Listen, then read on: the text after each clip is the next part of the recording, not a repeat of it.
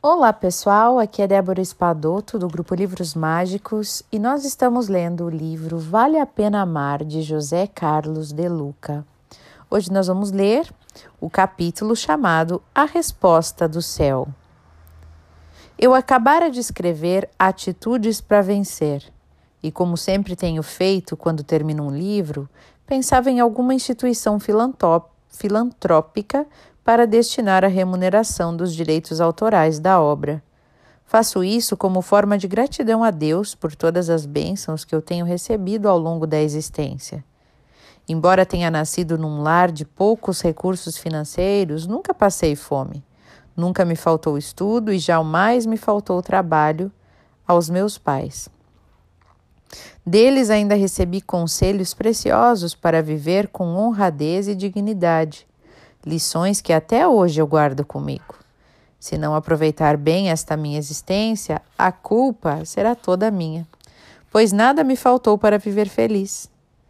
Como recebi muito, sinto-me no alegre dever de retribuir o muito que recebi. Hoje, os direitos autorais de meus livros ajudam mais de 1.500 crianças carentes a terem uma vida em que não lhes falte o essencial. Ajudam também a Rádio Boa Nova, a se manter no ar com uma programação de esclarecimento e consolo espiritual a milhares de ouvintes em todo o mundo. Posso imaginar quantas lágrimas foram enxugadas, quantas vidas foram salvas. Em meus livros, faço questão de identificar a, a entidade que está recebendo os recursos financeiros por conta da cessão dos meus direitos autorais. Há quem me critique por achar que estou me autopromovendo. Prefiro, porém, a crítica que a suspeita de ficar com os recursos do livro. Por que teria de omitir que estou fazendo algo que o Cristo mandou fazer? Seria vaidade da minha parte? Não penso assim. Poderiam me chamar de vaidoso se eu quisesse me promover à custa disso. Mas o pouco que faço não é para parecer bonzinho ou caridoso aos outros. Faço a doação porque me sinto feliz em saber que de alguma forma estou ajudando alguém a viver melhor.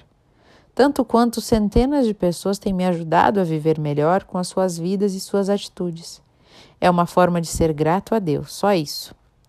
Tenho certeza de que você também ficará feliz ao saber que, ao comprar este livro, a parcela em dinheiro que me seria destinada será integralmente revertida à entidade social mencionada nas páginas iniciais do livro. Seu dinheiro também estará ajudando esse projeto de amor e amparo fraternal. Além do mais, para quem prega como eu o fora da caridade não há salvação, como a mais excelente terapia para os males do espírito, deve exemplificar a recomendação. E foi assim que eu busquei inspiração para escolher uma instituição que estivesse precisando dos recursos do novo livro. Abri ao acaso o livro O Evangelho segundo o Espiritismo e a página que se abriu falava de Zaqueu, o chefe dos colaboradores de impostos que encontrou Jesus e fez desse encontro um marco divisório em sua vida. Surpreendi-me com a lição, pois o último capítulo do livro Atitudes para Vencer contém exatamente reflexões sobre a conversão de Zaqueu.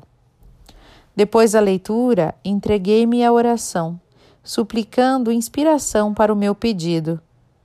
Decorridos alguns minutos, eu senti a presença do espírito Bezerra de Menezes, projetando em meus pensamentos a imagem do amigo Antônio Carlos, presidente da Casa do Cristo Redentor, instituição filantrópica situada em São Paulo pude sentir o apelo do venerado amigo. Ajude o meu filho. A obra que ele dirige está crescendo e carendo do nosso amparo. Vamos cooperar. Encerrei a prece com o coração exultante de alegria, com a inesperada presença de Bezerra, e ao mesmo tempo que eu conservei na alma a veemente súplica que ele me endereçara a favor da casa do Cristo Redentor. Após alguns minutos, resolvi ligar para o Antônio Carlos. Queria saber como estavam as coisas no orfanato. Rondei-lhe as necessidades sem nada dizer ao pedido que doutor Bezerra me fizesse. Ah, Deluca, estou muito desanimado, as necessidades aumentam a cada dia e os recursos são cada vez mais escassos. Não sei se estou fazendo alguma coisa errada, mas horas atrás, de tanta preocupação, eu fiz um apelo ao Dr. Bezerra para que ele me ajudasse a levar adiante a tarefa, pois sem ajuda espiritual eu não sei como as coisas caminharão. E a resposta veio, mais rápida do que ele esperava. Eu deixo vocês então com as reflexões dessa leitura. Um beijo no coração e até o nosso próximo áudio.